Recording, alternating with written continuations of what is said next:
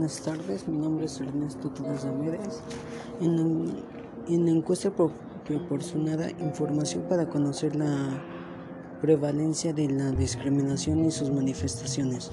Por lo que discriminan es por tanto de piel, manera de hablar, peso, estatura, forma, forma de vestir o adecuado personal clase social, creencias religiosas, sexo, sexo, edad, orientación sexual, motivos indígenas. El 23%, de la, el 23 de la población de 18 años y más considerada que en los últimos 5 años se les negó la injustificamente algún derecho.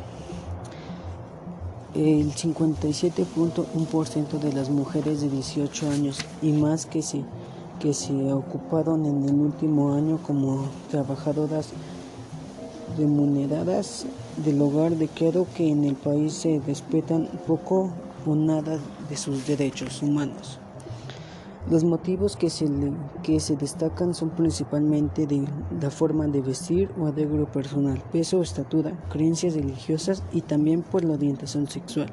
Los primeros ámbitos donde las personas indígenas y, y algunas discapacidades percibieron haber sido discriminadas en el, último, en el último año, ya que son las principales discriminadas, primero por no tener, primero por tener una, una discapacidad. Los indígenas son discriminados por luego algunos que no pueden hablar bien español son discriminados porque no se visten bien. En, el 44.7% estuvo de acuerdo en que mientras más religiones se permiten en el país, habrá más conflictos sociales en, un 24.5%, considerando, considerando que las personas con discapacidad son de, son de poca ayuda en el trabajo.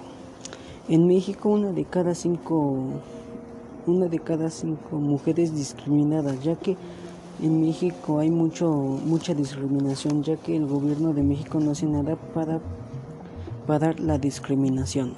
Entre quienes dijeron haber sufrido al menos una situación en los últimos años, en los últimos cinco años destacan las personas con discapacidad con 28.9% de discriminación.